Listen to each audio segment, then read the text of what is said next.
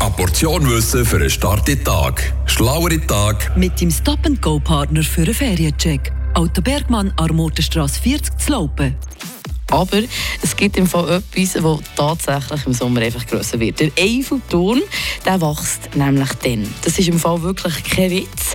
Der Eiffelturm gehört zu den beliebtesten Wahrzeichen in Paris und ist im Sommer etwa 15 bis 30 cm höher als im Winter. Der Grund dafür ist eigentlich einfache Physik. Der Turm besteht nämlich aus 1838 einzelnen Bauteilen und, und eben aus Eisen.